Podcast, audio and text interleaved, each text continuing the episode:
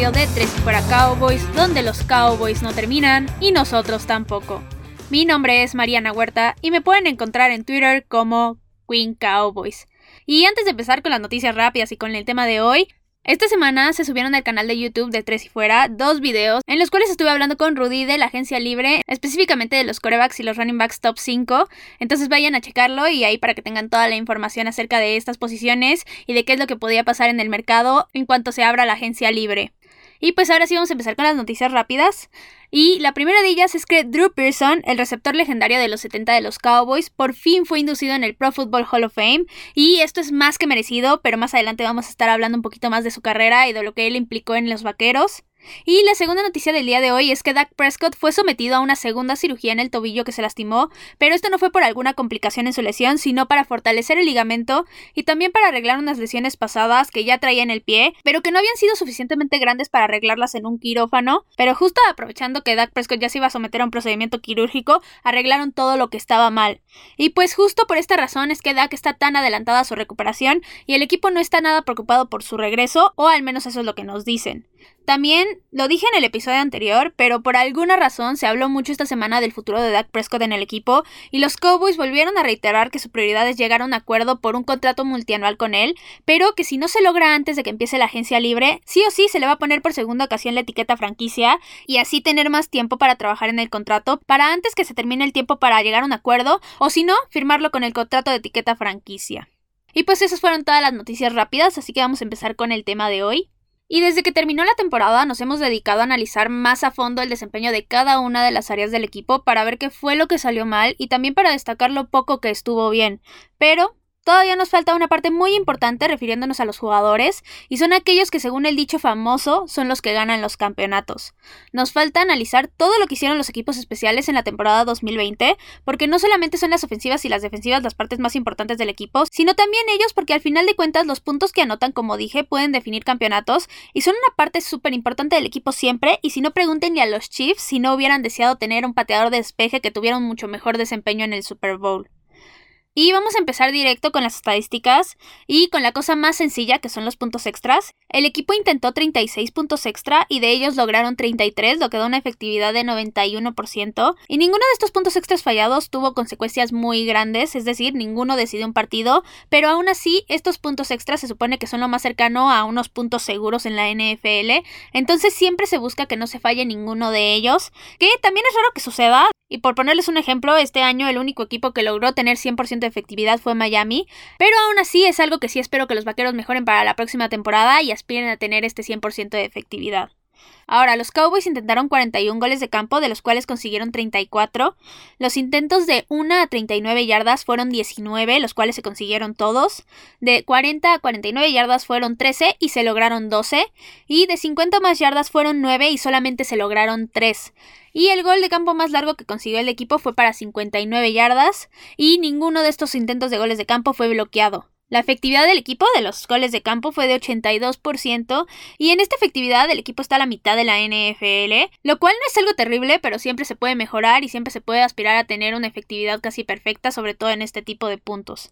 Ahora, algo positivo de los intentos de goles de campo es que el equipo no intentó muchos en zona roja, de hecho están del lado de los equipos que menos goles de campo intentaron en esta zona, y a pesar de que esta estadística puede ser un poco engañosa, en el caso de los Cowboys sí habla de un buen trabajo, porque a pesar de que la ofensiva batalló bastante, en llegar a anotar en varios de los partidos, cuando llegaban a esta zona la mayoría de las veces sí conseguían un touchdown.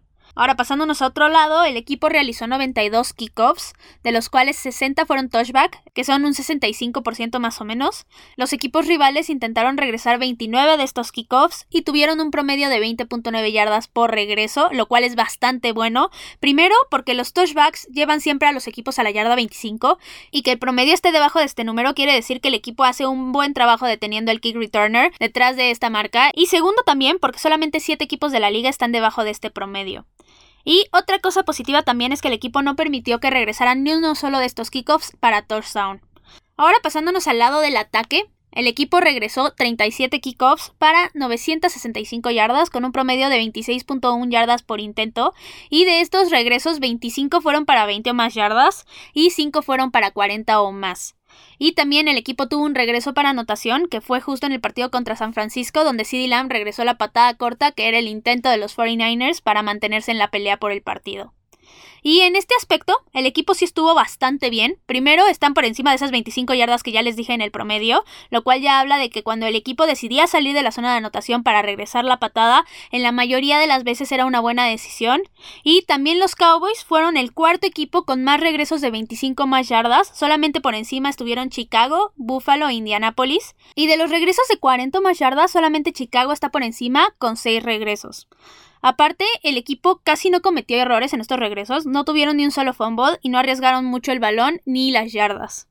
Ahora pasándonos al lado de las patadas de despeje, el equipo realizó 50 punts para 2.250 yardas con un promedio de 41.2 yardas netas, es decir, ya contando los regresos, y la patada más larga fue para 58 yardas, y el equipo colocó 15 de estas patadas dentro de la yarda 20 del rival. De estas 50 patadas, el rival regresó 15 para 132 yardas, lo cual da un promedio de yardas de 8.8, y el equipo no permitió ni un solo touchdown por esta vía. En esta área, el equipo la tuvo bastante complicada porque la mayoría de los despejes lo hicieron desde su propia yarda 30, entonces colocar estas patadas dentro de la yarda 20 del rival era bastante más complicado y esto hizo que fueran el cuarto peor equipo pero en la cuestión de cuántas yardas permitían promedio en los regresos sí estuvieron bien, y están más o menos en el promedio que permiten la mayoría de los equipos, es decir, no son ni de los mejores ni de los peores. Y por último, cuando el equipo recibía el balón, ellos tuvieron 29 regresos para 265 yardas, con un promedio de 9.1 yardas por intento, tuvieron 4 regresos para 20 o más yardas y uno para 40 o más yardas, y el regreso más largo que tuvieron fue para 73 yardas.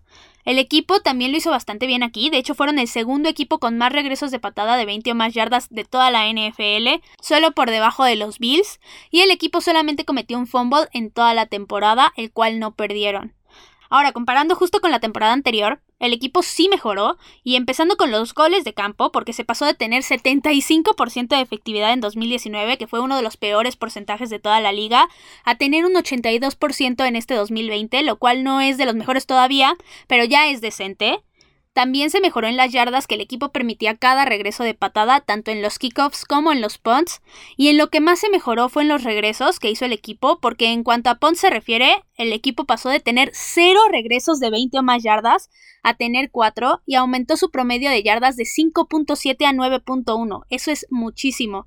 Y también en los kickoffs, el equipo pasó de tener solamente 10 regresos de 20 o más yardas, sin ninguno de 40 o más, a tener 25 de 20 o más yardas y 5 de 40 o más, y el promedio de yardas pasó de 16.3 a 26.1. Aquí los números hablan por sí solos. Los equipos especiales de los Cowboys cambiaron muchísimo y todo fue para bien. El desempeño del equipo sí mejoró bastante y esto solo habla bien del trabajo que hizo John Facel a lo largo del año. Y es cierto que en los primeros tres o cuatro partidos el equipo cometía ciertos errores en esta área, no muy significativos, pero errores al final de cuentas, aunque aún así, viendo la temporada completa, estos errores quedan completamente opacados por las cosas buenas que al final hicieron los equipos especiales. Y de todas formas, el hecho de que al principio no se vieran tan bien puede ser muy justificado por el hecho de que no tuvimos pretemporada. Aunque lo único que sí le voy a reprochar a los equipos especiales es que las jugadas sorpresa no funcionaron en lo más mínimo. Todas fueron bastante malas, sobre todo esa cuarta oportunidad en el partido de Thanksgiving contra Washington, que yo lo veré yo creo el resto de mi vida como una pesadilla y yo solamente espero que si van a seguir intentándolas en la siguiente temporada, mejoren su ejecución bastante y las manden en momentos oportunos y no cuando estás en tu propia yarda 30, perdiendo con muchísimas yardas para convertir la primera oportunidad y con el partido en un hilo. Y pues estos fueron todos los números y ahora sí vamos a hablar de los jugadores. Y voy a empezar con el pateador Greg Surlin. Y la contratación de Surlin en el offseason pasado se hizo para mejorar lo que en 2019 fue un año muy malo en la cuestión de goles de campo con Brett Maher. Y esto sí se consiguió por completo. Según Pro Football Focus, él fue el pateador que más field goals intentó en la temporada con 41 y fue el tercero que más consiguió con 34. En general, en estos field goals tuvo una efectividad, ya dije, de 82%, la cual es decente. También en goles de campo de 1 a 39 yardas no falló ni uno, de 40 a 49 yardas solamente falló un intento, y en lo único que sí estuvo lejos de ser bueno fue en los intentos de 50 o más yardas, porque de 9 intentos solamente consiguió 3, el más largo de 59 yardas. Ahora, en general, él fue bastante constante y cumplió con su trabajo. Tiene completa lógica que haya sido el pateador con más intentos de goles de campo, ya que la ofensiva del equipo batalló muchísimo durante 11 partidos en llegar a la zona de anotación, y a pesar de que tuvo que entrar muchas veces al campo, esto no bajó su desempeño y se supo mantener a la altura. Él en la temporada solamente tuvo un mal partido, que fue contra los Ravens, porque de los cuatro intentos de goles de campo que tuvo solamente logró uno, pero fuera de este juego estuvo bastante bien en todos los demás. Aquí claramente en números resalta negativamente su efectividad en intentos de 50 o más yardas, pero esto no es nada nuevo, porque cuando analicé el equipo antes de que empezara la temporada ya habíamos visto que este era el punto débil de Greg Sörlin, y obviamente no lo estoy justificando, pero sí considero que en este offseason se puede centrar en esta parte y mejorar esa efectividad, porque al final de cuentas tú nunca sabes cuándo vas a necesitar un gol de campo de 50 más yardas Salvador para ganar el partido o incluso para empatarlo. Pero en general yo califico el desempeño de Sörlin como bastante bueno. Ahora pasándonos al lado de los punters, primero tenemos a Chris Jones. Los Cowboys fueron un completo hospital en esta temporada y esto también alcanzó a los equipos especiales porque Chris Jones también se lesionó por una hernia en el abdomen, las cuales de hecho pueden ser bastante riesgosas si no se tratan correctamente, pero aquí la ventaja es que la lesión se identificó a tiempo, pero Chris Jones solamente pudo estar en 8 partidos y se perdió toda la segunda mitad de la temporada. Él en estos 8 partidos tuvo 24 despejes, de los cuales colocó 5 dentro de la yarda 20 del rival y le regresaron 6 con un promedio de 6 yardas por intento de regreso. Y cuando se lesionó Chris Jones, yo sí me preocupé bastante porque el equipo no tenía ningún reemplazo para la posición. Y aquí fue cuando trajeron a Hunter Niswander. Y lo primero que yo pensé es: a él lo conocen en su casa y tenía mil dudas de si tenía el calibre de estar en la NFL o no. Y sobre todo porque llegó en la peor época ofensiva del equipo y era inevitable que iba a tener que despejar varias veces en los partidos. Y lo bueno aquí es que Niswander desvaneció todas mis dudas desde el primer juego y me convenció de que podía hacer el trabajo perfectamente bien. Él estuvo en 8 partidos y tuvo 26 punts, de los cuales 10 los pudo colocar dentro de la yarda 20 del rival, y le regresaron 9 con un promedio de 10.5 yardas por intento. Ahora, si nos fijamos, tuvo números bastante similares a los de Chris Jones, solamente que él estuvo bastante mejor en la parte de los despejes dentro de la yarda 20, y aquí hay un conflicto para el equipo claramente, porque Chris Jones ya es un veterano y Hunter es 5 años más joven que él, y si yo fuera el equipo me quedaba con ambos, y a la mínima señal de que Chris Jones tenga alguna lesión, le daría la titularidad a Hunter Niswander. Ahora vamos a pasarnos a la posición de regresadores de patadas de despeje, y el principal fue CD Lamb, y yo no fui muy su fan en esta área porque normalmente los mejores jugadores que se dedican a esto son muy rápidos. Y no estoy diciendo que CD no sea rápido, pero él es más ágil para leer las tacleadas y no es que sea un puro velocista. Él tuvo 24 regresos para 172 yardas con un promedio de 7.2 yardas por intento y su regreso más largo fue de 27 yardas. Él tuvo 3 regresos para 20 o más yardas y lo negativo es que tuvo un fumble pero no lo perdió. Y aquí creo que el equipo haría bien en buscar algún especialista para esta tarea. Ahí tienen a Reggie Robinson que agarraron en el draft anterior y que no lo están usando como cornerback, entonces bien lo podrían entrenar específicamente para esto, ya que él en la universidad ya se dedicaba a los regresos también. Entonces yo sí buscaría una alternativa en esta parte. Aunque, algo que sí quiero destacar positivo de C. fue que no tomó malas decisiones y nunca arriesgó el balón. Y el otro jugador que estuvo regresando patadas de despeje fue Cedric Wilson. Y realmente aquí no hizo nada memorable como regresador. Él tuvo 5 regresos para 20 yardas y su regreso más largo fue para 10 yardas. Y tampoco arriesgó el balón, lo cual es bueno, pero pues insisto, en el equipo haría bien tener un especialista para esto, ya que ninguno de estos dos jugadores resaltan mucho. Y pasándonos a la parte de regresadores de patadas de kickoff, el principal fue Tony Pollard, y a mí nunca me ha gustado Pollard en esta posición, no siempre toma las mejores decisiones y claramente no es un regresador de patadas estrella. Él en el año tuvo 32 regresos para 766 yardas, con un promedio de 23.9 yardas por intento, Tuvo 20 regresos de 20 o más yardas y 3 de 40 o más, y el más largo fue de 67 yardas. Sus números sinceramente no son malos, y de repente sí tuvo buenos regresos, pero si vemos su promedio está por debajo de las 25 yardas, que es lo que se conseguiría justo con el touchback, y yo sé que no está muy por debajo, pero al final de cuentas estas yardas no te las regala nadie, y yo creo que si el equipo planea mantener a Pollard en esta posición en la próxima temporada, lo mínimo que debería de ser es llegar al menos a un promedio en 25 yardas o superior. Otro jugador que también regresó patadas de kickoff fue Rico Doodle. Él es el running back número 3 del equipo. Y él sí resaltó en esta área porque a pesar de los pocos regresos que tuvo fue bastante efectivo. Él solamente tuvo 4 regresos, pero para 152 yardas, con un promedio de 38 yardas por intento. Y el regreso más largo que tuvo fue para 64 yardas. Y mi opinión es que el equipo debería de aprovechar que difícilmente lo vamos a ver con snaps como corredor y lo deberían de especializar en esta área porque ya demostró que lo puede hacer bastante bien. Y voy a hacer una mención honorífica a CD Lamb, porque a pesar de que solamente tuvo un regreso, fue para 47 yardas en una patada corta y terminó anotando touchdown, entonces yo no puedo omitir esto, y al final sí se cuenta como un regresador de patadas de kickoff, aunque solamente lo haya hecho una vez. Y ahora vamos a pasar a hablar de los agentes libres que podía haber de los equipos especiales, y son dos. Primero tenemos al long snapper, el Piladoser, y yo estoy segura que mientras él quiera seguir jugando, lo va a seguir haciendo y va a ser con los Cowboys. Él es un jugador que siempre ha tenido un desempeño decente y es el canadiense con más partidos jugados en la historia de la NFL. Entonces yo no veo por qué el equipo de repente diría, no, ya no lo quiero y no lo vamos a renovar. Al final así va a suceder y lo van a terminar renovando. Y el otro jugador que participa mucho en los equipos especiales y que es agente libre es el cornerback CJ Goodwin. Y él es muy importante porque es el que logra las jugadas grandes en los equipos especiales. Y yo sí lo renovaría por completo porque este tipo de jugadores son los que cuando necesitas una jugada importante en el partido la hacen. Y a pesar de que seguramente no lo van a usar como cornerback, en los equipos especiales sí es un miembro importantísimo. Y nada más para concluir, si algo de los Cowboys se comportó completamente distinto al resto del equipo en esta temporada fueron los equipos especiales.